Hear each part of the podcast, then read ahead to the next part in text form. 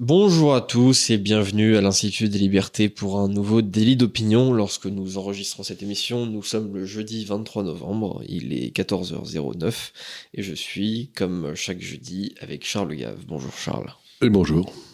Alors euh, aujourd'hui, nous allons euh, discuter de, trois sujets. On, va commencer avec, euh, avec le moins drôle. Euh, alors vous le savez, moi je suis pas extrêmement friand pour ces émissions de parler des, des, des faits divers mmh. euh, parce que déjà il y en a énormément, euh, qu'on en parle pas mal à la télé et que bah à chaque fois on n'a pas grand chose de très intéressant à dire parce que bah les, les faits se ressemblent beaucoup, se répètent on a souvent euh, le, même pattern. Et puis parce que euh, je n'ai pas forcément non plus envie euh, que, ces émissions soient particulièrement démoralisantes pour pour les gens qui nous écoutent. C'est pour ça que j'essaye quand même de prendre des, sujets alors parfois pas, pas, pas, toujours très drôles mais peut-être qui peuvent donner un petit peu d'espérance euh, donc on va par exemple évoquer euh, de joie de vivre. On va évoquer la, la victoire de, de Javier Milei euh, plus tard. Euh, voilà, voilà par exemple ce qui peut ce qui peut donner un petit peu d'espoir. mais là, pour commencer cette émission, je voudrais parler de, de ce qui s'est passé dans, dans la Drôme particulièrement au, vi au, village de, de Crépol. Euh, donc ce 18 novembre, euh, lors d'une fête du village, dans, dans, ce petit village de, de Crépol, qui est un, un petit village euh, de 600 habitants euh, de, de, de la Drôme, quoi. le Normal. village moyen, quoi, France périphérique. Euh, donc il y a une fête de, du village et alors il y a une bande une bande de jeunes de, de, de cité, une bande de, de jeunes racailles qui essayent de s'incruster à cette fête et il se trouve qu'ils se font recaler de la fête. Alors euh, ça peut être pour plusieurs raisons, peut-être qu'ils étaient pas très beaux, en l'occurrence c'est le cas. Euh, peut-être qu'ils ont été refusés simplement parce qu'ils étaient pas du village, on peut le comprendre aussi. Enfin le, principe de la fête du village c'est d'être vraiment euh, voilà très très convivial en fait, c'est pas de laisser tout le monde venir n'importe comment. Euh, et euh, alors non content d'avoir subi euh, du coup une injustice, j'imagine raciste insupportable, ces, ces gars-là se sont dit ah bah tiens si c'est comme ça, on revient chez nous, on prend des armes blanches et on revient pour faire ce qu'on pourrait appeler un, un, un, raid, euh, un raid une, une, razzia, euh, enfin voilà, on peut, on peut appeler ça de, de diverses manières. Et euh, alors le, le, résultat des comptes, c'est le suivant, il y a 17 blessés, dont deux graves. Le videur s'est fait sectionner les doigts d'une main. et il y a un jeune, Thomas, 16 ans, qui lui est mort ce soir-là. Euh, et alors ce, ce, jeune Thomas, euh, il fait vraiment penser en fait aux jeunes moyens du village. D'ailleurs, plus village du sud, sud-ouest. Il jouait au rugby. Euh, voilà, on. C'était donc a, un garçon bien. C'était donc un garçon bien. Euh, il avait un certain embonpoint. Euh, voilà, il jouait donc au rugby. Il devait jouer talonneur au pilier. Voilà, c'est ça. Euh, il aimait faire la fête avec les copains. Euh, de de, de la part avec de. le rugby. Bah oui, tout à fait. Euh, de, de, la part des, des, des témoignages des, de ses amis, il était plutôt gentil, euh, rigolard, enfin bref. Thomas, euh, c'est un peu euh, ce, ce, fils ou ce petit frère de, de la France périphérique. On en connaît tous un comme ça, si, si on passe de temps en temps dans, dans, dans ce genre de, de village surtout surtout du sud-ouest mais enfin il y a, y a différentes versions euh, dans les différentes régions françaises euh, mais voilà, ce, ce, ce profil du, du, jeune Thomas, il nous parle parce que c'est un peu l'innocence même. Euh, c'est un, un type qui se disait, qui se demandait peut-être euh, deux heures euh, avant de mourir euh, quelle fille il allait, euh, il allait emmener danser lors de cette soirée-là. Enfin, voilà, c'est vraiment des, des faits qu'on qu trouve horribles à, à, plusieurs titres et qui font vraiment penser à une attaque euh, de barbares en fait euh, sur euh, sur des, des, jeunes français qui avaient qui avaient pas vraiment euh, demandé quoi que ce soit. Et alors ce qui m'a vraiment interloqué et ils arrivaient de la ville voisine ces gens? Oui c'est ça ouais, ouais de, de, de, pas très loin. Ouais, parce que pour qu'ils aient été chercher des armes c'est qu'ils n'allaient pas être très loin. Oui non ils étaient pas ils étaient pas très loin mais euh, d'ailleurs, ils habitaient pas forcément tous en cité. Il y, en, il y en a qui étaient pas, qui, qui étaient pas forcément du même coin, mais c'était une bande de, de, de, copains quoi, qui, qui se disaient, ah bah voilà, on va. Et, et sans, content, sans vouloir poser de questions dès oui. fâchent, on connaît l'origine ethnique de ce Alors euh, justement, ils ont ils ont tous été interpellés et euh, tous les tous les gars qui sont interpellés, il y a, quelques mineurs il y a plusieurs adultes dans, le lot, et euh, ils ont tous euh, des origines nord-africaines. Voilà. Et euh, alors évidemment, ça, on pouvait le supposer euh, dès le début, puisque on nous a fait comprendre qu'on ne connaissait pas forcément les origines des gars, mais que ça pouvait potentiellement être raciste de les révéler. Bon, ça veut Donc rien on, dire. on sait veut que si on que n'a pas révélé le nom, c'est qu'il y avait de bonnes, de bonnes raisons, quoi. C'est quand même. Voilà. Si c'était appelé Jean-Claude, on l'aurait su, quoi. C'est ça, exactement. On l'aurait su et l'info n'aurait pas été traitée de la même manière. Et alors, outre euh, les faits qui Est-ce que les banlieues se sont révoltées? Est-ce qu'il y a eu une minute de silence à l'Assemblée? Ah bah justement, c'est un, c'est un peu ça le truc, c'est qu'il y a... Non, il n'y a pas eu d'émeute, il y a eu une marche blanche, euh, sans parti politique. Euh, il n'y a pas eu de minute de silence à l'Assemblée nationale, contrairement à pour euh, Naël. Euh, et sur tous les plateaux télé, j'ai remarqué que la, rhétorique de à peu près tout le personnel politique de, centre centre gauche jusqu'à l'extrême gauche c'est en gros on connaît pas tous les faits on sait pas tout. Certes il y a des témoignages qui sont d'ailleurs très concordants des vidéos voilà. Et donc il faut pas en parler et que pour l'instant euh, le temps présent c'est uniquement le temps de l'émotion le temps du recueillement pour Thomas et ensuite peut-être on pourra évoquer on, d'autres on trucs pourra passer à l'oubli après. c'est ça Le plus rapidement possible. on sait, on sait que ces gens-là veulent absolument éviter de, de parler des sujets qui fâchent pendant que euh, les Français peuvent être un petit peu en colère sur le moment. Et donc il faut euh, absolument euh, passer ensuite à l'étape d'après, euh, après la, colère, après l'émotion, pour justement dire que bah, finalement c'était juste un fait divers, que c'était pas très grave, et hop on passe à autre chose. Et en fait on n'évoque pas du coup les, les sujets qui fâchent. Et outre les faits qui sont déroulés, pour lesquels du coup on éprouve euh, évidemment de, de l'horreur, euh, qui et qui nous rappellent aussi tout, tout ce que l'on nomme faits divers, euh, qui se produisent euh, en fait euh, chaque mois, chaque semaine, euh, parfois même chaque jour. C'est en fait le, le, le, traitement de l'info vraiment qui, qui relève de la très mauvaise propagande, c'est-à-dire que euh, bon pour qui veut se renseigner, toutes les infos sont là. hein. On peut se renseigner voilà sur sur internet. D'ailleurs, on se renseignera bien plus vite et bien mieux sur cette affaire sur internet euh, que en regardant euh, BFM TV. Mais du coup, justement pour le français moyen euh, qui se balade euh, en fait une demi-heure, une heure sur BFM TV, en fait, on parle de rix, on parle de bagarre, on parle d'une fête qui dégénère. Et en fait, ça veut dire qu'on met les protagonistes de chaque bande en fait à égalité. Or, ces termes suggèrent euh, forcément bah, une réciprocité des actions, une réciprocité euh, de la violence, une réciprocité euh, de, la querelle. Mais en fait, il n'y a pas eu de bagarre ou de rix. Il y a eu juste une espèce de, de horde de, ba- de barbares sanguinaires qui sont venus avec des armes blanches pour en découdre. Et je trouve ce traitement de l'info absolument complètement dingue. Et c'est ce que vous dites très souvent, que ce soit dans ces émissions ou euh, dans, dans vos articles. Euh, là, ça relève pour le coup du contrôle du logos. C'est-à-dire que même les termes, en fait, on ne peut pas donner les termes appropriés. C'est complètement dingue, je trouve. Et alors, bon, c'est une, une, une bonne remarque. Et alors, je recommande à ceux qui nous écoutent de lire le dernier livre euh, de Boccoté. Vous savez que le gars de Le, totali- le totalitarisme sans le goulag, c'est ça le, totalitarisme sans goulag, qui vient de sortir, qui est un livre absolument remarquable que je, je suis en train de finir.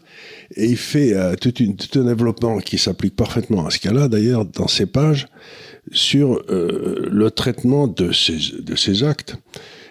Et il dit, on cherche à, les à en faire des faits divers, c'est-à-dire c'est comme un accident de voiture, c'est bien malheureux, il y a une victime.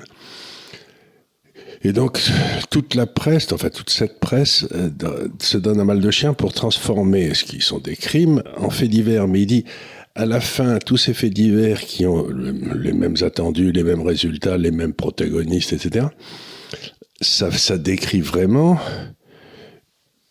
une série d'actions qui se ressemblent toutes. C'est-à-dire que ça devient plus un fait divers, ça devient une forme de criminalité Mhm. et qu'on peut assez facilement appliquer à une partie de la population française. Et donc, il dit cette fédération, il appelle ça fédé, fédiversification en quelque sorte, c'est-à-dire qu'on on essaie de transformer des crimes en faits divers Mhm. comme une manipulation de l'information absolument extraordinaire. Ouais. Et je recommande le livre parce qu'il il explique très très bien ce qui est en train de se passer. Et là, c'est une des, c'est une des, des développements qu'il fait. et Je l'ai trouvé particulièrement intéressant, surtout à la lumière de ces événements.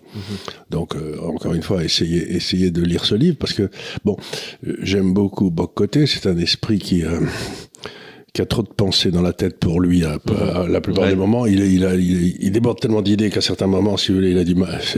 Mais quand il est écrit, d'abord c'est très bien écrit, et ensuite c'est très bien construit. Son écriture est très bien construite, c'est-à-dire on voit très bien où il veut en venir, et c'est très agréable. Alors que parfois par la parole, euh, ça fuse dans tous les sens et vous dites où ils vont venir. Mais c'est pas grave, c'est un, c'est un esprit puissant. Et donc, en effet, on trouve toujours la même chose, c'est-à-dire un désir de cacher la réalité des faits aux Français. Et il y a toujours à peu près trois étapes dans ça, dans toutes ces, ces calembredaines qu'on a racontées en français depuis bien longtemps. La première, c'est on vous dit ce que vous dites n'est pas vrai.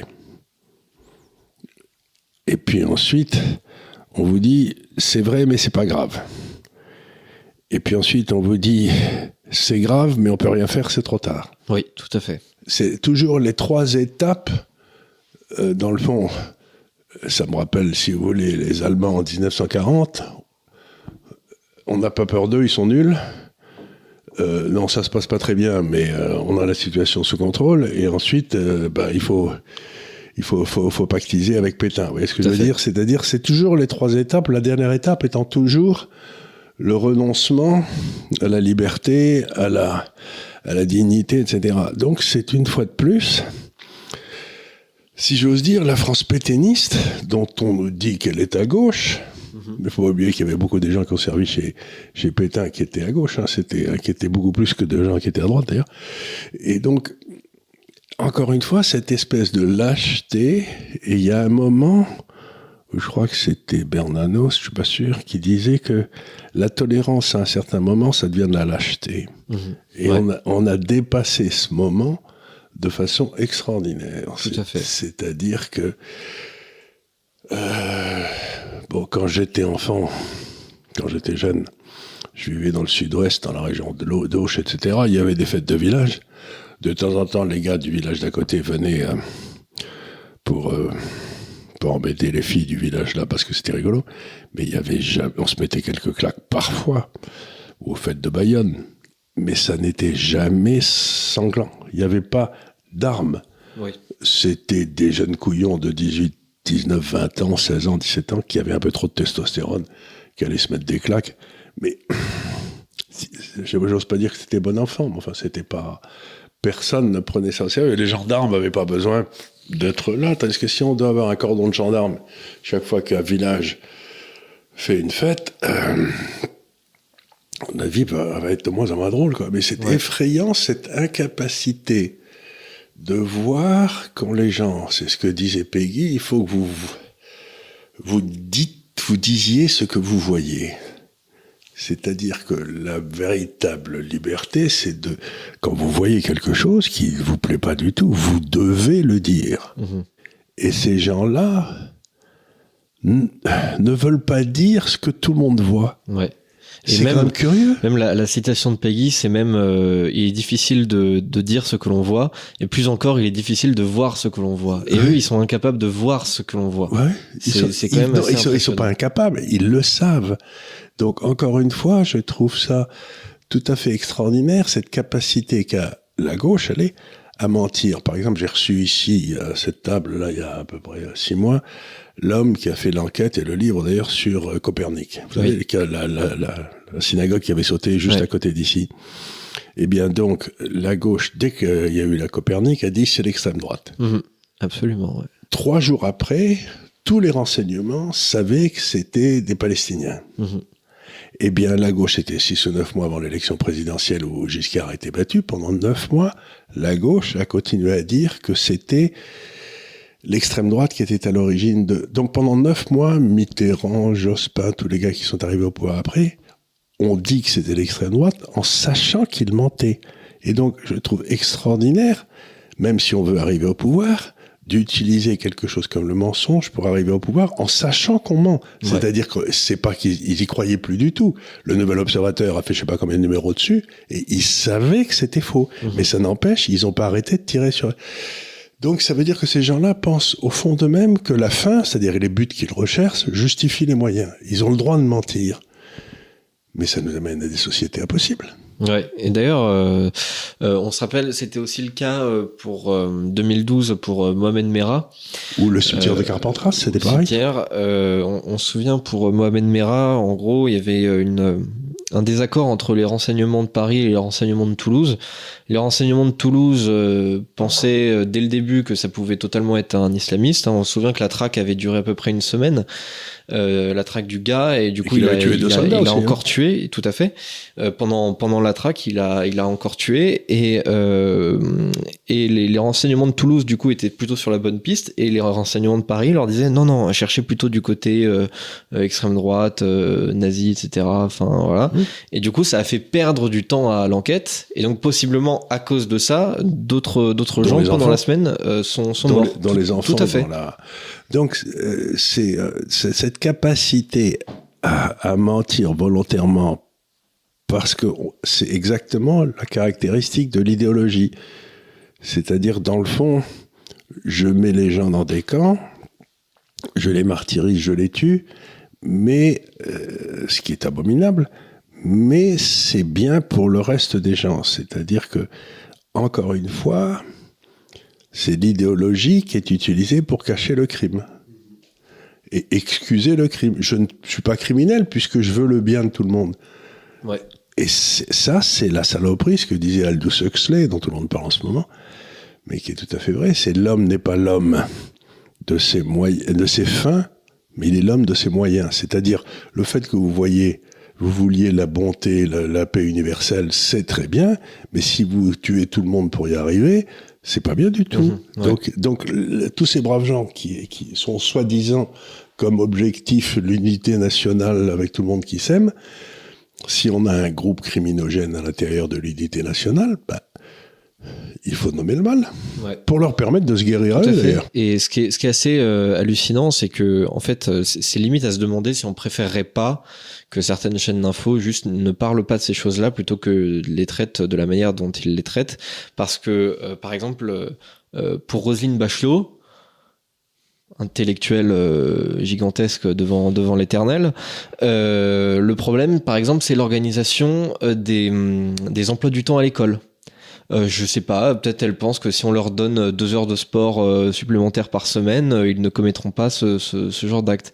Mais on déplace les moyens de réponse mais complètement à l'opposé de, de, là où ils doivent être normalement, parce qu'en fait, on ne veut pas. C'est qu'on arrive toujours à la même chose, c'est que dans les esprits de gauche, il n'y a pas de responsabilité individuelle, il ne peut y avoir de responsabilité collective.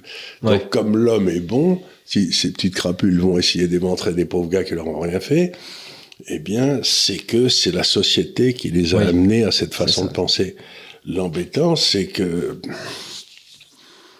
ça se passe partout et toujours. Donc, on a, on a un vrai problème, c'est euh, ce que j'ai souvent dit ici, mais que je vais répéter, c'est que dans le fond, les frontières de l'islam sont sanglantes partout. C'est ce que disait euh, Huntington dans euh, la, guerre des civilisations. Ben oui, c'est-à-dire qu'ils sont en guerre contre nous, c'est dans leur religion. Et là, comment dire, on ne peut pas, même si ça peut être dérangeant pour beaucoup de gens, on ne peut pas ignorer le, fait, euh, la dimension ethnoculturelle de la chose, parce que selon plusieurs témoignages concordants, euh, il y a plusieurs témoignages concordants qui disent que il y a un des agresseurs qui a dit on est là pour planter des blancs et sur une vidéo, on entend un type hurler On va vous niquer, bande de putain de Gouer. Gouer qui signifie blanc également.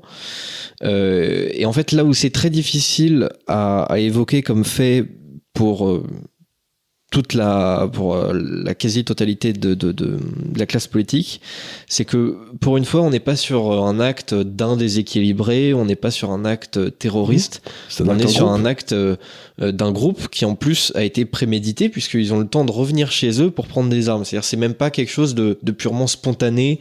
Euh, la question qu'on peut poser, ces armes, c'était des euh, c'était des armes blanches. Bon, ça a déjà fait euh, euh, des victimes et c'est abominable. Mais imaginez que c'était des Kalachnikov. Ouais. Et eh ben qu'est-ce qu'on fait? Bah là, ça aurait été peut-être 20 fois plus sanglant. Non, mais je veux dire, c'est quelle est la différence intellectuelle entre aller chercher un couteau à la maison, parce que je sais ce que j'ai, mais si j'avais un Kalachnikov à la maison, je l'aurais pris, non? Ouais. Évidemment, c'est très inquiétant. Et c'est un peu, sans vouloir toute proportion garder, mais c'est un peu ce qu'on a vu en Israël avec l'histoire des gars qui ont pas passé les, barrages et qui ah. sont allés, massacrer des gens. Eux, ils avaient des Kalachnikov et ils ont fait 1400 victimes. Hein. Alors effectivement, et, évidemment, le, nombre de victimes est pas, est pas du tout euh, comparable, mais, c'est dire que le principe. Mais le principe, oui, tout à fait. C'est-à-dire que si on isole en fait les, les, les vidéos que l'on voit des agressions des machins. Euh, proportionnellement aux moyens utilisés, c'est-à-dire des armes blanches, on pourrait estimer que ça, ça, ça faisait partie des attaques du, du 7 octobre. Euh, c'est-à-dire que c'est une scène qui, euh, dans la volonté de, de, de, tuer, dans la volonté violente... Et on retrouve une fête où les gens rentrent et tuent tout le monde. C'est ça. Comme au Bataclan. Forcément, ils sont pas aussi. On trouve le euh, Bataclan, si vous voulez, où il y avait des gens qui faisaient la fête, et puis il y a des gars qui arrivent avec des Kalachnikov, mmh. ils tuent tout le monde. C'est ça. Ben, c'est quand même curieux qu'on retrouve ce pattern tout le temps, et qu'on nous explique à chaque fois que c'est un, un fait divers. Oui. Mais non, c'est pas un fait divers. Ou, en tout cas que, euh, que voilà, en fait, à chaque fois, on veut, on veut éviter de montrer, de trouver un terme pour euh, dire que, en gros, les, les les gars qui sont, euh, il faut dire les termes, des, des, des, Français de souche qui étaient à cette, euh, cette soirée, euh, cette fête du village, se sont fait agresser par une bande de gars qui ne l'étaient pas. et, et qui se sont fait agresser parce qu'ils ne l'étaient pas et qui sont fait agresser parce qu'ils ne l'étaient pas. Parce qu'ils n'étaient pas, c'est pas simplement ils passaient pas par là par hasard. c'est que ces non-français de souche sont allés agresser des français de souche parce qu'ils étaient français de souche. Oui, c'est sûr. On peut, on peut tout à fait penser qu'ils l'auraient pas fait s'ils étaient de la même, euh, de la même culture, de la même origine, quoi. Euh, et ça, c'est très difficile à, à, voir et à nommer pour, euh, pour à peu près tous les journalistes et toute la classe politique. Euh, et c'est pour ça qu'on parle, du coup, on veut, euh, on veut imaginer qu'il y a une réciprocité des actions. Voilà, c'est une rixe, c'est une bagarre. La soirée a dégénéré, sous-entendu, la soirée était déjà euh, portée en elle, en fait, les germes justement de, de, de cette euh, dégénération, dégénérescence. Et euh, comment dire aussi on a on a tous les gauchistes qui viennent sur les plateaux télé pour euh, en fait expliquer que euh, oh là là ils se font ils se font ils expulser des soirées à chaque fois à cause du racisme etc que c'était peut-être une forme de légitime défense. Enfin bref tous les moyens sont bons pour minimiser absolument ce qui s'est passé ce soir-là alors ben, qu'en même temps, la seule solution, il y, a eu, Naël avant, et là, il y avait tous les prétextes au, contraire qui étaient utilisés je pour. vous le dire, c'est certain, c'est que ben, les Français vont s'armer. C'est-à-dire que maintenant, il y aura des fusils de chasse dans les soirées, quoi. Bah, c'est pas du tout exclure. C'est pas du tout exclure, et c'est franchement, c'est franchement euh, logique, puisque le principe, c'est que l'État euh, est censé euh, protéger les gens. Euh, or, bon, la police a du mal à être sur place partout, on peut l'imaginer, mais derrière, même la justice n'est pas du tout à la hauteur. Et on peut imaginer que les, gars qui ont fait ça, les assaillants, vont prendre des peines extrêmement légères par rapport à la gravité de leur acte. Ben, tout ça, tout ça, et il suffit de lire. Bah, attendez, comment il s'appelle ce gars Oberton? Oberton, oui, tout à fait. Qui avait fait euh, France euh, Orange Mécanique. Mhm. C'était quoi? C'était il y a dix ans, moi? Oui, c'était ça, il y a une dizaine d'années, ouais, 2013. et il décrivait déjà ça parfaitement. Mhm. C'est-à-dire, pour ceux qui ne dit rien, Orange Mécanique, c'était un film qui était sorti dans les années 70, je crois. Ouais, c'est ça. Ouais. Où c'était le, c'était le, le développement pour la première fois d'une violence gratuite et meurtrière sans aucune raison. C'est-à-dire la violence pour la violence. Euh, et, on le voit partout maintenant en France. Et donc il disait, il y a dix ans, bah écoutez les gars, euh, on voit bien que ça se développe et que ça n'a pas fini de se développer. Donc on y est. Et il y a, deux, on peut essayer de faire deux réponses.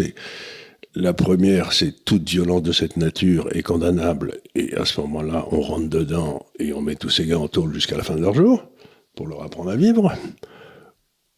L'autre possibilité, c'est de dire cette violence gratuite trouve son origine dans un groupe ethnique différent, donc ce groupe ethnique différent est soumis à une surveillance particulière. Bon, c'est les deux réponses possibles policières. Mais on n'en donne aucune des deux. Mhm. On dit non, non, Oui, on met sous c'est la faute à personne, Oui. et on va continuer à faire comme si de rien n'était. Et on va organiser une, mar- une- une marche blanche, mettre des petites bougies allumées, et tout le monde sera très content. Ouais. Euh, bon, Voilà. Euh, donc, euh, ce qui est ce qui est sûr, c'est que derrière, euh, bah, la réaction des Français, elle est assez colérique. Et d'ailleurs, bon, même si les réseaux sociaux, ça reste les réseaux sociaux, et que c'est pas toujours représentatif de l'état d'esprit général des, des Français, puisqu'il y en a plein qui ne vont pas tellement sur les réseaux sociaux, je, je peux voir à mon échelle quand même un énervement assez généralisé. Beaucoup. hein. Ça fait beaucoup. Il y en a maintenant. Ça fait beaucoup. oui. Ça fait quand même quasiment maintenant. Bon, il y a eu le professeur à Arras il y a quelques jours. Maintenant, il y a celui-là. C'est maintenant quasiment, allez, hebdomadaire qu'on a un Ouais, truc ouais. comme ça, au moins. Oui, on Si se c'est souvient, il y a, oui, il y a, il y a un an, il y avait eu, euh, enfin un peu plus d'un an, il y avait eu euh, aussi euh, l'affaire Lola qui avait, qui avait aussi pas mal, euh, pas mal. Tout ça, ça finit, on se dit, mais c'est plus des faits divers. Non, ce, non, ce sont pas C'est- des faits c'est divers. une- En fait, C'est une forme de criminalité différente. la, la finalité, euh, en fait, de, de faire croire que ce sont des faits divers, c'est en fait que vous ne voyez pas de lien, de Vous pattern. ne voulez pas, vous voulez pas les- faire le lien les- entre les faits. Voilà, c'est-à-dire que ce sont des faits qui sont purement isolés, qui relèvent chacun de logique, de dynamique, euh, d'explications tout à fait différentes qui n'ont rien à voir. Et du coup, il faut absolument pas en fait que vous vous disiez euh, qu'on va euh, mettre Bah, tous ces faits sur le même tableau. et C'est l'histoire de pas d'amalgame, quoi. C'est exactement ça. Alors que de l'autre côté, euh, la gauche essaye de voir des systèmes absolument partout. Un Ben, quand on a, système quand a- de quand domination raciste, le petit, le, petit, le petit était tué par le flic, là, Oui, euh, l'amalgame a été fait tout de suite. tout hein. à fait. Là, c'était c'était euh, une criminalité policière parce que la police est naturellement criminelle. voilà, Il y avait aucun et raciste en Et plus. le raciste. Voilà. Donc, Donc, euh, voilà. Donc, enfin, bref. on pas va pas de parler des heures de ça, mais c'est un signe de plus. Et on attend, je veux dire, sans aucune impatience, mais avec une grande certitude, le prochain. Ouais. Ce sera dans une semaine, dans trois jours, dans six ça, ça jours. peut- ça peut Il y en aura d'autres. Il n'y a pas de raison que ça s'arrête puisqu'on ne traite pas les causes. Oui, oui, c'est ça. Et puis évidemment, bah, c'est ces faits euh, qu'on appelle euh, faits divers, euh, ils arrivent, ils arrivent évidemment très souvent. Là, j'en ai parlé parce que c'était d'une d'une gravité et d'une violence. Mais il y avait eu deux, deux assez jeunes filles qui avaient été tuées à la gare de Marseille il y a quelques années aussi, comme ça. Oui, coup tout à fait. Laura et Morane, ouais, tout à donc fait. pareil. Donc il y a aussi un scoop off. Là, vous êtes, vous avez deux filles qui sont en, en- font des études à Marseille Ouais. et puis elles vont prendre le train, elles reçoivent deux coups de couteau, elles sont mortes. Bon, pourquoi? Ouais. Tout à fait. Et là, là, encore une fois, ça parle aux gens parce que ce, sont des, des jeunes filles qui sont parfaitement innocentes. On ne peut pas imaginer, euh, en fait, un seul instant que, en fait, euh, quelque part, elles les cherchaient, quoi. Bah, bah c'est C'est-à-dire qu'on peut, on peut presque, enfin, on peut essayer de comprendre la violence euh, si euh, justement il y a une forme de réciprocité, s'il y en a un qui, qui, est, qui est violent, ne serait-ce que verbalement et tout, euh, que ce Là, soit, euh, du tout, elles allaient prendre leur train. voilà, exactement. Et là, pareil pour le, le jeune Thomas, euh, on peut imaginer que à 16 ans, euh, il l'avait pas cherché, quoi. Donc voilà. Euh, maintenant, euh, pour euh, repartir sur une note un petit peu plus positive, euh, on va parler dans un premier temps des, des Pays-Bas. Donc euh, le, le Parti pour la liberté, euh, l'acronyme euh, Vous savez, c'est le blond, là. Le, Tout à fait. euh, le, le blond peu qui est gardé par la police depuis 10 ans. il a un peu la, la coiffure de Trump à l'envers. C'est-à-dire, Oui. Lui, lui c'est plaqué vers euh, vers l'arrière, alors que euh, Trump ça, ça va vers euh, vers l'avant. Euh, donc, euh, je sais pas exactement comment on prononce un Gert Wilders, euh, qui qui est donc le, le, le patron de ce C'est euh, mouvement ce- qu'il a créé, d'ailleurs. ce mouvement qu'il a créé en 2006, tout à fait, euh, remporte cette élection euh, qui, euh, en fait, n'était il y a quelques semaines pas du tout en fait une source d'espoir pour pour lui et pour ce parti. En fait, il a surgi de manière tout à fait brutale dans les sondages à la toute fin, vraiment dans les dans les derniers jours, lorsque les sondages étaient encore autorisés. Euh, et euh, même d'ailleurs les tout derniers sondages qui lui donnaient des scores euh, quand même euh, assez satisfaisants euh, n'étaient pas en fait à la hauteur des, des résultats réels. Euh, C'est-à-dire qu'il a remporté euh, 23,5% des voix euh, et donc euh, 37 députés sur une assemblée de 150, euh, ce, qui, ce, qui, ce qui signifie pardon qu'il est euh, d'assez loin euh, quand même le, plus gros parti des Pays-Bas. cependant, ça suffira pas du tout pour gouverner seul, hein, puisque j'ai dit il y a 150, il y a 150 places de députés, 150 sièges. Donc la majorité c'est 76. Donc pour aller de 37 à 76, il va être obligé de euh, gouverner euh, avec euh, d'autres. Si d'ailleurs il arrive à former un gouvernement, ce qui est ce qui est pas forcément évident hein, en plus. Je suis certain qu'on va pas l'aider. Je suis certain qu'on va pas l'aider. surtout que alors il y a le l'ancien euh, l'ancien gros parti de gouvernement de, de, de centre droit, hein, de celui de, de, de Marc Rutte, qui était qui a, qui, a, qui a, eu quand même une, une assez grosse descente, qui a plus du tout autant de, de députés qu'avant, même s'il a quand même un, un certain poids. et d'ailleurs le, le, le, nouveau leader de ce parti, qui est une femme, s'était dit dans la c'était dite dans la campagne pas opposé au fait de s'allier justement avec le PVV. donc on peut imaginer qu'il y aura euh, déjà un gouvernement avec euh, avec eux. Et euh, cependant, ça, ça, ne suffira pas encore. il faudrait encore intégrer d'autres d'autres forces politiques pour avoir une majorité. Donc ça va vraiment être pas évident. C'est-à-dire qu'on va retrouver dans la situation absolument désirable qu'on peut espérer que pour les deux ou trois ans qui viennent, la Hollande ne va pas avoir de gouvernement. oui, c'est tout à fait possible. C'est-à-dire que c'est ce qu'on avait eu en Belgique pendant deux trois ans. Et en tant qu'économiste, je peux assurer les auditeurs là, que jamais la Belgique ne s'était portée aussi bien. C'est-à-dire que quand il y avait plus personne qui passait des lois, plus personne qui faisait rien du tout, d'un seul coup, une atmosphère de liberté a soufflé sur la Belgique et ça marchait très très bien. Donc, euh, le, le, peuple, dans sa sagesse, a peut-être trouvé une façon d'élire des gens qui ne peuvent pas gouverner. Normalement, si on avait des gens normaux en France avec les élections qu'on a eues au, au, aux élections euh, législatives, Macron n'aurait pas pu gouverner, ils auraient, tout le monde aurait été en train d'inaugurer des chrysanthèmes et on arrêterait les bêtises. Mais, mais euh, malheureusement, c'est pas, puisque nous on a une droite euh, qui ne pense qu'à être la gauche de demain, quoi. C'est donc, ben, moi je trouve ça intéressant parce que je me dis tiens, on va peut-être retrouver dans une période où il, où il va rien se passer, où il y aura pas de nouvelles lois passées, pas de nouveaux règlements, rien.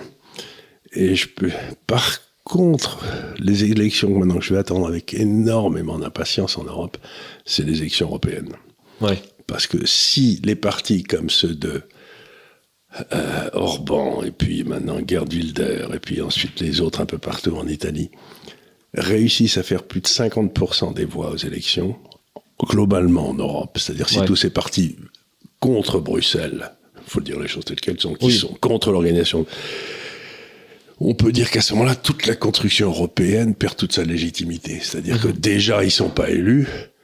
Madame euh, van der Leyen, euh, qui est une des personnes les plus corrompues qui ait jamais existé, n'a été élue par personne. Elle a des procès aux fesses quand elle était ministre de la Défense. Elle a toujours pas été jugée d'ailleurs, ce qui prouve que la, la justice sait être lentre quand il le faut. Donc il me semble que si on pouvait, c'est pour ça que je vais dire aux gens, bon, je sais bien que les élections européennes ne servent à rien. Mais cette fois-ci, vous devriez aller voter quand même. Ça va être amusant. Ça va être mmh. amusant parce que vous pourriez peut-être, vous pourriez peut-être voter, mais voter contre tous les gars qui sont pour Bruxelles. Vous voyez ce que je veux dire mhm. Et je vous signale que par exemple les soi-disant hommes de droite en France, le PR, etc. Ils ont jamais voté un seul projet contre Bruxelles depuis tout, le, le, le, le parti républicain a toujours voté toutes les abandons de souveraineté, tout. Donc ne croyez pas une seconde, ils vont vous ils vont faire des grands cris en disant qu'ils sont contre Bruxelles. Là, ce sont des traîtres. Mhm. Donc il faut pas voter pour des traîtres. Votez pour qui vous voulez, mais, pas pour ces gars-là. D'ailleurs, on, se souvient, euh, alors parfois c'est utilisé comme un, comme un, un contre-argument euh, de la part de, de, tous les Européens, justement, de dire Ah bah vous êtes contre l'Europe, mais vous êtes bien content d'être député européen. Ah oui, mais enfin, faut bien jouer le jeu aussi euh, à l'intérieur du, du, jeu. Pour, oui, mais c'est pas parce que vous êtes député européen et PR que vous votez tous les textes présentés par Madame van der Leyen. Alors ah c'est ce qu'ils toujours ce qu'elle a fait. Ils ont fait. Ils ont jamais voté une seule fois contre. Oui, c'est vrai. Donc, euh, ben, mais d'ailleurs, c'est c'est le c'est leur grand parti européen, le PPE, qui, qui a mis euh, van der Leyen à la tête de la commission. Bien sûr à chaque fois il s'allie avec euh, en fait il y a il y a en gros un, un énorme parti de, de, centre droit et puis il y a les socialistes et tout ça nous amène à désastre depuis euh, et les, les deux énormes partis sont systématiquement alliés depuis le début de l'existence du Parlement européen. Voilà. et, ils, marginalisent tous les autres donc ce serait bien Exactement. il faut ramener ces deux partis à zéro si on peut. C'est ça, c'est un peu, c'est un peu l'objectif. C'est la, la, la, conséquence que je tire de ce parce que si un pays comme Hollandais, qui sont sérieux, qui comptent leurs sous, qui sont pas les plus gays, qui sont euh, des gens euh, se met à voter Gerd Wilder, ça veut dire que euh, je sais pas, mais les Italiens, ils doivent être remontés comme des pendules, quoi. Vous voyez ce que je veux dire? Parce que Gerd Wilder, c'était quand même elle faisait passer Madame Le Pen ou, même le père Le Pen comme un doux, quoi.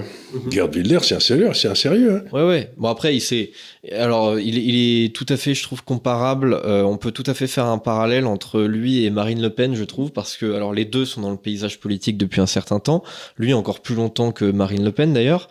Euh, il est, euh, il a créé son parti du coup en. Mais lui, il, est pour, il, est pour, l'expulsion des illégaux. Il est, ouais, c'est ça. Lui, là, eh ben, il y va pas, il y va pas avec le dos de la cuillère. Hein. Oui, oui, c'est ça. Et en fait, euh, alors là où c'était un peu inattendu, c'est que il avait, en fait, il commençait à stagner depuis un certain temps mmh. maintenant, depuis une dizaine d'années, à chaque élection. Il avait fait un très bon score aux élections européennes de 2009. il avait fait 15%, devenant la deuxième force politique du pays. Mais après, il avait jamais vraiment transformé l'essai. 2009, on se dit, c'est quand même il y a un certain temps. Euh, et à chaque fois, il stagnait quelque part entre 10 et 15% à chaque, à chaque élection. Un peu comme le Front National. Un peu comme le Front National. Et, euh, et euh, voilà, sans, sans, sans même vraiment évoluer. Là où même, pour le coup, le, le, Rassemblement National, quand même, à chaque fois, bon, c'est un peu lent, mais ça, ça, ça, ça, ça grimpe. Et, euh, et, lui, du coup, bah, on s'attendait pas à grand chose euh, finalement de sa part. Et là, il termine euh, du coup euh, premier assez largement d'ailleurs de, de, cette élection-là.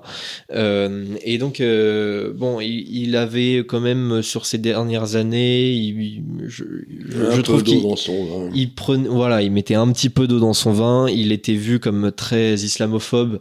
Euh, il parle un petit peu moins euh, de cette question-là, euh, de l'islam. C'est, Je crois qu'il y a beau aujourd'hui aussi pour lui, c'est dans le fond toutes ces manifestations qu'il y a eu en Europe, par exemple en Grande-Bretagne. Les Hollandais historiquement sont très proches de la Grande-Bretagne.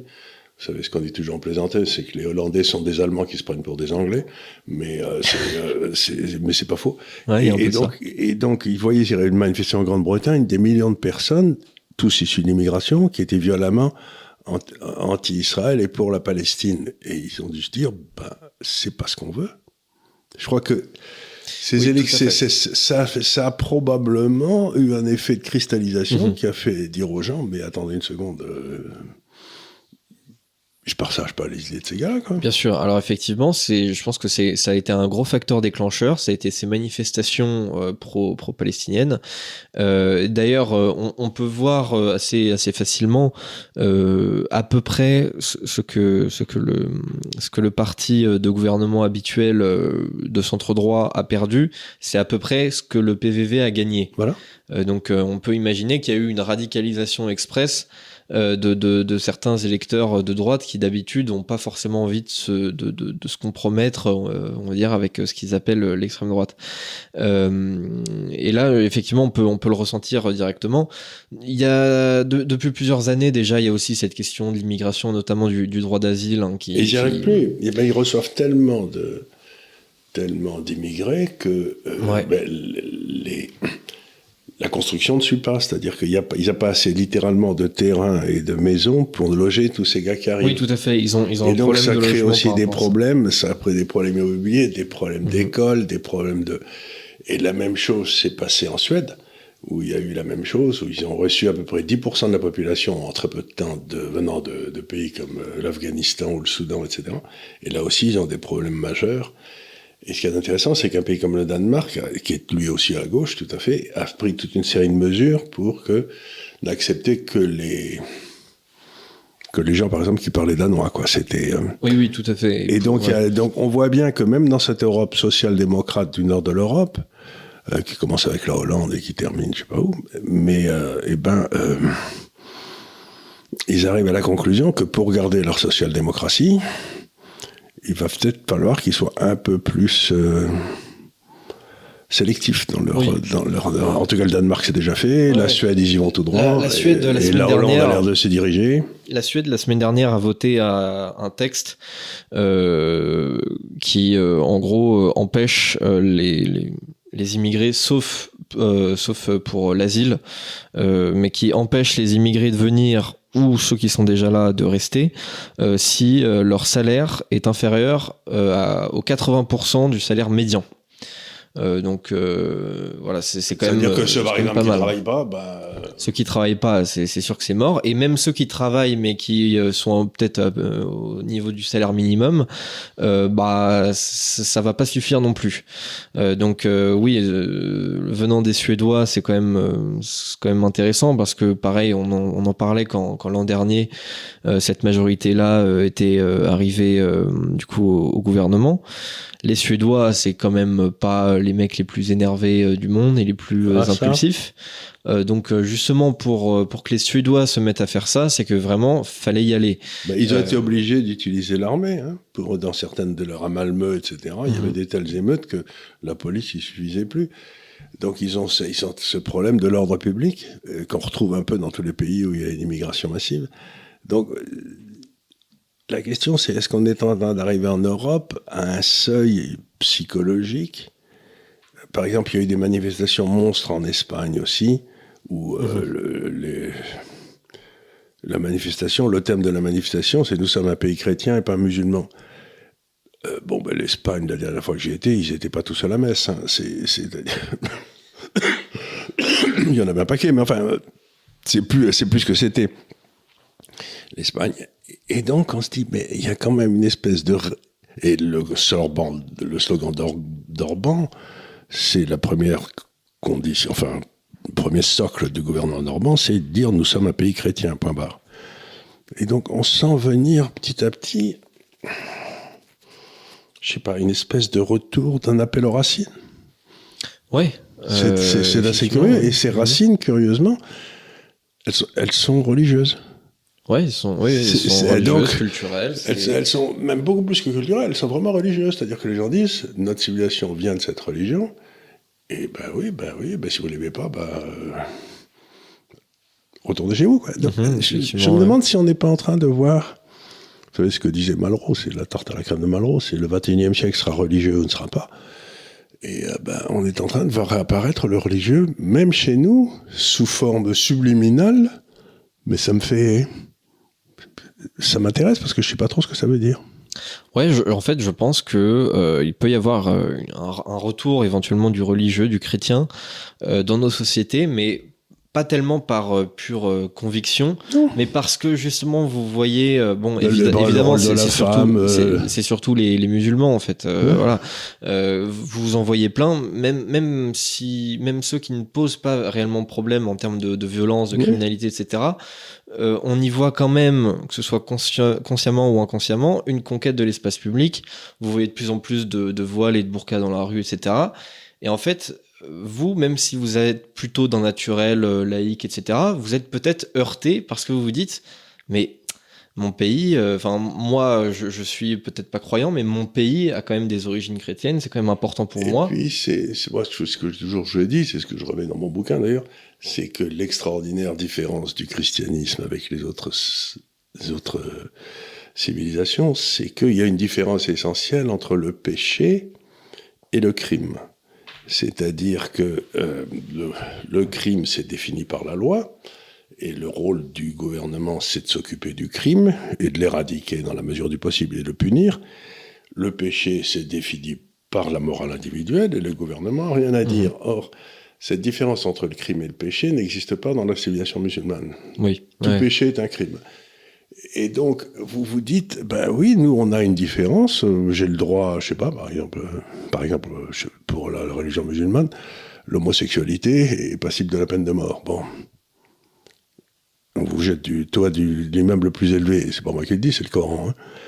Et, ben, nous, on a condamné l'homosexualité pendant des siècles, mais ça fait un petit moment que on les laisse bien tranquilles, quoi. Oui, et puis je veux dire, il y a, Moi, mon jeune frère était a- homosexuel, une, euh, j'aurais pas aimé que quelqu'un le jette du haut du, du toit, quoi. Bien sûr, mais il y a, il y a aussi il y a une, une différence fondamentale aussi entre une condamnation, on va dire d'ordre moral, et une condamnation d'ordre purement physique, c'est-à-dire, je sais pas, la lapidation ou le, Ben, la, peine de mort ou le fait de non, mais l'homosexualité, c'est dans le fond, euh, je fais ce que je veux avec mes cheveux, très bien.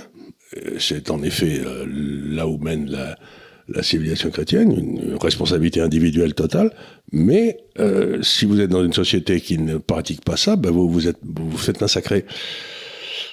euh, au nom de la religion. Donc, euh, c'est quand même une différence essentielle. Et on sent très bien que cette religion musulmane veut, par exemple, dans notre religion, le crime de blasphème n'existe plus.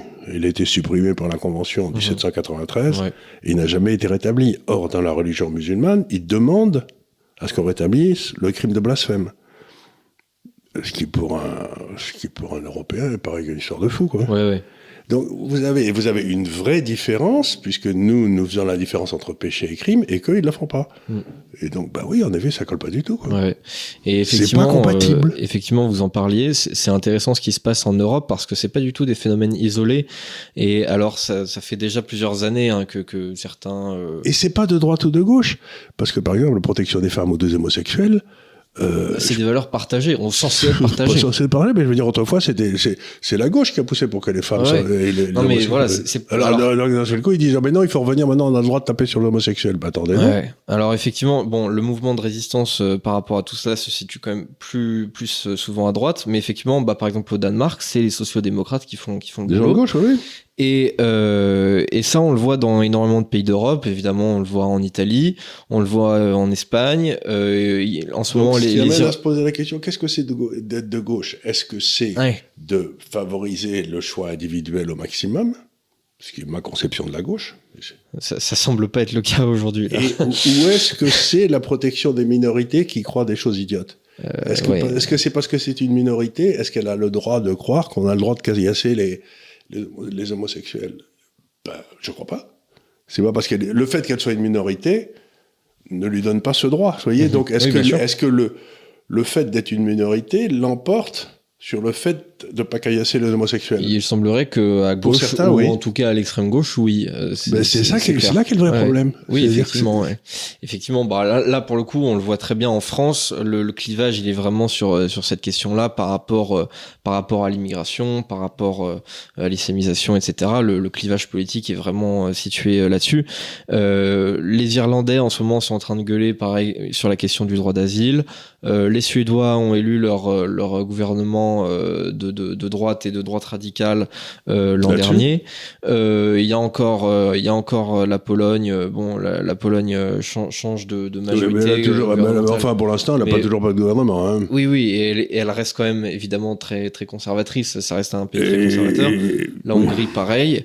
Euh, même même les Allemands euh, semblent se poser deux trois questions euh, par rapport justement à, l'immigration. Il y a qu'un, il y a qu'un, il y a qu'un un immigré sur cinq qui est arrivé au moment de l'affaire de Syrie avec Madame Merkel et tout, Mhm. qui, re- qui a accueilli le monde entier. Il y en a qu'un sur cinq qui travaille.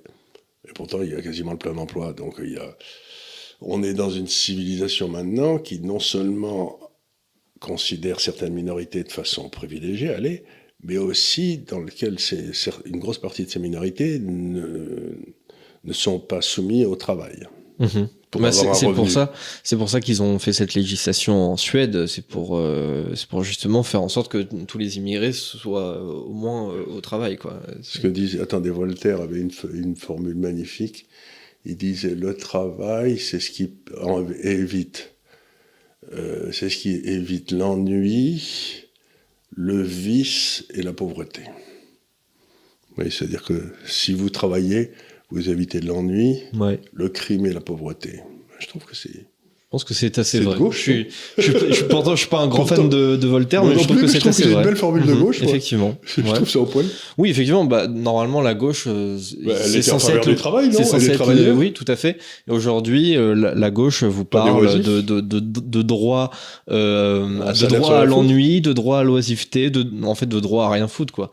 Et ils Et elle est veulent, payée euh, pour ça. et ils veulent, ils veulent en fait qu'une minorité de de- d'ultra euh, travailleurs euh, staccanovistes euh, qui font euh, des, des dizaines de milliers d'euros, euh, en fait payent pour ceux qui vont rien foutre et rester devant leur PlayStation toute la journée parce que fondamentalement c'est c'est ce qui se passe quoi. Enfin je veux dire les les gars qui travaillent pas, ils vont pas écrire des livres ou euh, contribuer à la vie qui- il y en a intellectuelle peu qui se transforment en Baudelaire. ça, Voilà, c'est ça. à la limite, euh, ouais, ils vont juste rester euh, aujourd'hui avec les, le, le- la technologie et les moyens en fait de de, passe-temps d'aujourd'hui. euh, Il y a peu de chances euh, qu'ils ressortent quelque chose de, de grand euh, de, de cette oisiveté. Euh, pour euh, clôturer euh, cette euh, émission, pour clore cette émission, euh, on va évoquer quand même la victoire de Javier Milei, puisque Ouais. la semaine dernière, on en avait parlé euh, en essayant de faire des prédictions, est-ce qu'il va gagner, est-ce qu'il va pas gagner. Au final, 56% quand même, hein. c'est une belle majorité. C'est beaucoup mieux que Macron. C'est beaucoup mieux de Ma- que, Ma- que Macron. En tout cas, c'est très comparable au score de Macron contre Marine Le Pen, quoi. Donc, c'est-à-dire contre le, le diable de, de, de la République. Euh, donc là, quand même, assez large victoire. Euh, son, opposant euh, s'est euh, assez rapidement euh, incliné parce que même quand tous les, quand tout n'était pas dépouillé, on savait déjà Oui, qu'il avait gagné tellement c'était euh, c'était euh, énorme comme euh, victoire. Ça fait plaisir aussi de, se, se- de voir une élection sur le continent américain où là il n'y a pas eu forcément des, des bourrages d'urnes, un vote par correspondance qui arrive un peu sur le tard où on se dit qu'est-ce qui se passe etc. Comme ce qui s'est passé en 2020 euh, aux États-Unis et comme possiblement il se serait passé aussi l'an dernier en 2022 au Brésil. hein. il y avait eu des manifestations monstres. Oui, après, surtout dans, le, dans les départements du nord du Brésil, Ouais, ouais, là, là, dans les États du nord du Brésil, Voilà, il y qui a eu sont... quelques, quelques suspicions. Quoi. Parce que la majorité des États étaient pour Bolsonaro, et puis euh, il y a celui-là qui est assez peuplé, où il y a eu d'un seul coup une très grosse majorité. Mais comme disait Staline, ce qui compte, c'est pas la façon dont les gens votent, c'est qui compte les votes, quoi. C'est toujours pareil. Effectivement, Là, bah il y a peut-être euh, eu un petit, un, petit, un petit coup de pouce donné à qui compte les votes. Voilà, peut-être. Euh, et, euh, et donc, bah Mais là, pas, en Algérie, pas, en, pas en Argentine. pas en. Argentine, je pense pas. Euh, là, effectivement, c'est une victoire très claire. Donc, bah, Donc ils vont l'idée de base, c'est qu'il va couper, euh, il va couper tout ce qui sert à rien. Ouais, il va garder euh, 8, huit ministères, je crois. 8 ministères et il va, il va couper tout le en reste. France on supprimait, euh, je sais pas, une, une partie des ministères qui servent à rien, il y en a un paquet. Puis Ah ensuite, ouais. puis ensuite toutes, les hautes, toutes les hautes administrations, tous les grands conseils, tous les, euh, tous les machins qui servent à rien dans lesquels on met les gars pour qu'ils puissent euh, couler des jours heureux, euh, que dans toutes les administrations, ben, par exemple, je sais qu'à la maison de la radio, là, il y a au dernier étage, là, ce qu'on appelle, ce que je racontais tout à l'heure, mais l'allée des mélèzes, c'est-à-dire tous les gars qui ont eu des postes importants dans la maison de la radio, puis il y a un changement politique, ils ont été virés, mais en fait, on leur garde un bureau, une secrétaire, un salaire, une voiture de fonction, etc. Et donc, euh, tout, le dernier étage, c'est, de, de, il paraît-il, ce qu'on appelle l'allée des mélèzes, je sais pas si c'est vrai, je vous dis peut-être des bêtises, là, c'est ce qu'on m'a raconté. Donc, vous avez un poids mort, par exemple en France, de gens qui, foutent, euh, qui, qui ne font rien d'utile, qui sont payés et qui sont payés par nos impôts, que si d'un seul coup on pouvait virer tous ces gars-là et baisser les impôts sur les autres de 40%, vous vous rendez compte ce que ça fait Ouais, euh, ce serait, La France ce explose. énorme, ce serait incroyable. La France explose. Ouais. Je- oui, je pense que là, on... Enfin, elle explose vers le haut, quoi. Oui, vers le haut, oui. Je Vers pense qu'en euh, 10 ans, on peut devenir euh, la plus grosse économie européenne. Enfin, en dire, 5 ça, ça minutes, être, parce euh, qu'on est, on est, on est bien meilleur que tout le monde, j'ai pas le moindre doute là-dessus. Mais malheureusement, on a des gars qui ont fait de longues études qui nous gouvernent. La France a un peuple incroyable, malheureusement, elle a des études débiles. Oui, parce qu'il y a plus de rapport, que- y a plus de rapport entre le peuple et les élites. Ouais. Et là, je vais dire quelque chose, alors, je l'ai déjà dit, mais je vais le répéter. Sur les gens qui nous gouvernent, en France, il y a, ils viennent tous, HSC, Polytechnique, etc., ils viennent tous, ou quasiment tous, de 30 jardins d'enfants à Paris. C'est-à-dire que c'est des gens qui vivent en cercle clos, qui n'ont plus aucun rapport avec le reste du peuple. Et il y a une méthode de sélection qui a fait qu'il n'y a plus qu'eux qui arrivent là-haut. Et, euh, et ben, ils sont incompétents, ils sont égoïstes, ils sont, ils sont corrompus, ils ont tout ce qu'il faut, mais on ne réussit pas à s'en débarrasser. Ouais. Par exemple, si Macron s'en va, on va se, repa- on va, on va se payer euh, Édouard Jean Philippe. Philippe, ouais, ou un autre, quoi. Euh, mais vous dites, mais enfin, c'est c'est Oui. c'est bonnet blanc et blanc bonnet, comme Oui, fait, pareil. c'est la même chose. Il pourrait mettre Fabius ou Juppé, ce serait pareil. Ouais, ouais. dire, on a déjà donné. Bah, euh, Édouard Philippe, c'est. Il n'a c'est- pas encore de casier judiciaire, mais ça va peut-être Édouard venir. Philippe, c'est un, c'est un clone d'Alain Juppé avec 30 ans de moins, quoi. C'est la même chose. Oui, oui, et puis à peu près aussi excitant, aussi intéressant. Euh, Alain, Alain Juppé, c'est quand même euh, Aussi capillairement plus- garni aussi. aussi capillairement regardé. Et puis avec cette espèce de morgue incroyable, vous vous demandez ce qui leur donne de la manque, parce qu'ils n'ont jamais rien fait d'utile. C'est euh, donc, donc pour moi, cette nouvelle qu'il y a un homme politique qui arrive, qui dit on va, on va vous virer, Mm. un grand coup de bot- un grand coup de pied dans les fesses.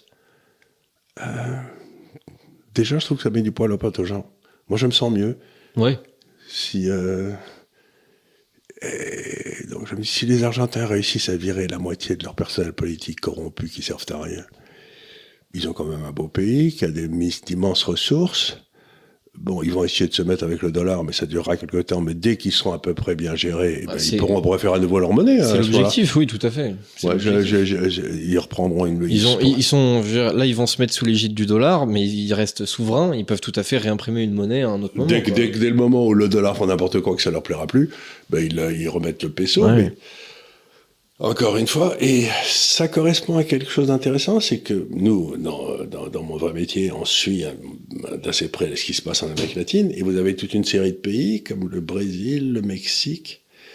Par exemple, le Mexique, on nous avait expliqué que c'était un fou d'extrême gauche qui arrivait, que c'était un fou président, et dans l'histoire du Covid, c'est un des seuls qui n'ait pas attaqué les libertés individuelles. Mm-hmm. Donc, quelque part au Mexique, ils ont des problèmes énormes avec la drogue, les, les cartels, etc. Mais euh,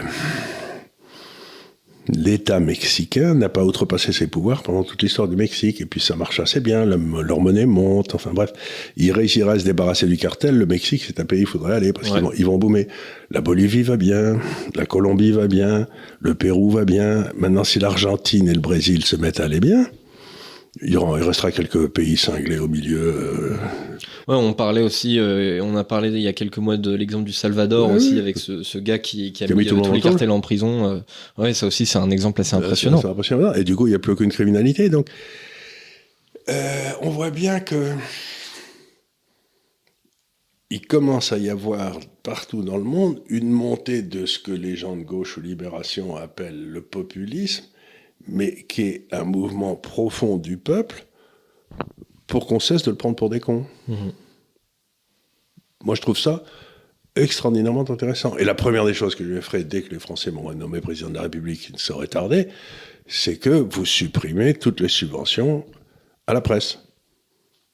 Il n'y a aucune raison que Libération existe s'ils ne peuvent pas vendre leurs journaux. Euh, moi, personne ne nous paye, hein, je tiens à le dire je suis prêt à t'acheter. Hein. C'est ce que tu, tu à dire aux gens, mais personne ne se propose jamais. tout le monde prétend qu'on est acheté par euh, un tel ou un tel. Un coup c'est euh, un coup c'est les États-Unis, un coup c'est la Chine, un coup c'est la Russie. Euh, maintenant, on aimerait bien. on aimerait bien, mais donc, si vous connaissez le numéro de téléphone de l'ambassade de Chine ou euh, on est prêt à recevoir des enveloppes. Hein, voilà, faut le dire. On n'a jamais rien reçu. On n'a jamais rien reçu. Je trouve ça scandaleux.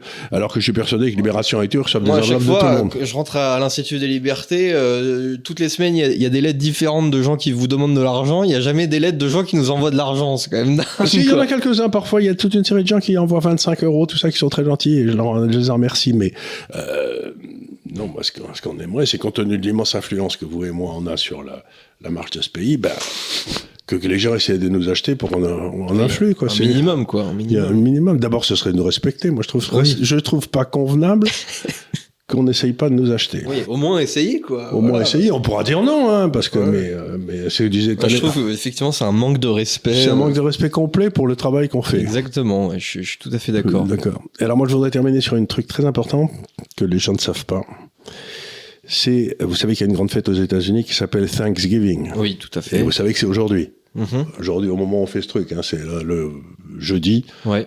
C'est le, troisième jeudi de novembre. Oui, c'est ça, oui. Et alors, vous savez d'où ça vient, Thanksgiving? Je vais donner ça parce que la plupart des gens ne savent pas. C'est que les colons, quand ils sont arrivés, les deux ou trois premières années, ils ont fait ce qu'avaient fait euh, les chrétiens dans les actes des apôtres. Ils ont vécu en communisme. C'est-à-dire que tout le monde euh, travailler, puis ensuite chacun prenait son s'il avait besoin. En fait, c'était un monde communiste. Et ils ont crevé de faim, il y a eu des famines pas possibles, il y en a la moitié qui sont morts, etc. Puis alors, au bout d'un, deux ou trois ans, le patron, qui était un lord anglais, je crois, a dit, bon, écoutez, ça va bien les gars, maintenant, ce qu'on va faire, c'est que je vais vous donner à chacun un sac de semences, à part famille, et des merdenses hein. Ensuite, on distribue plus rien, c'est à chacun de, de, se cultiver la terre qu'il a, de faire pousser ses trucs, de faire ses réserves et de se débrouiller pour passer l'hiver.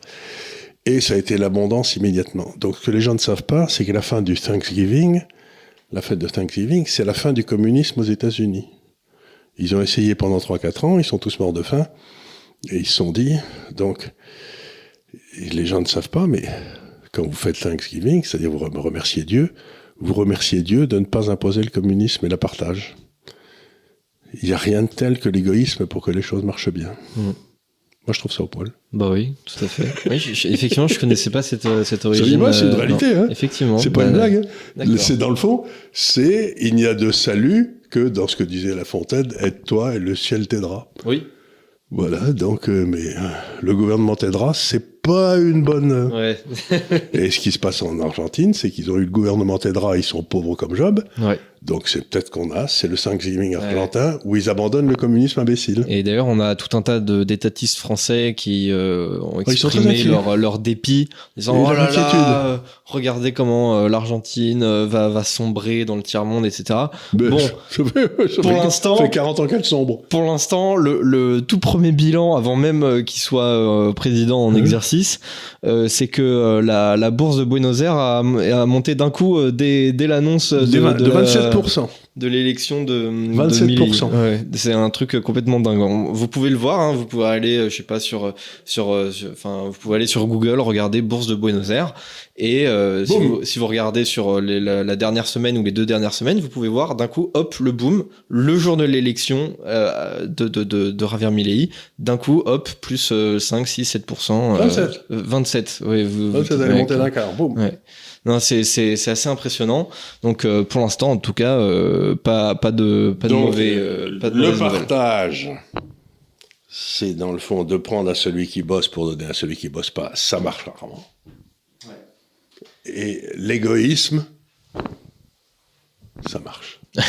en tout cas, l'individualisme.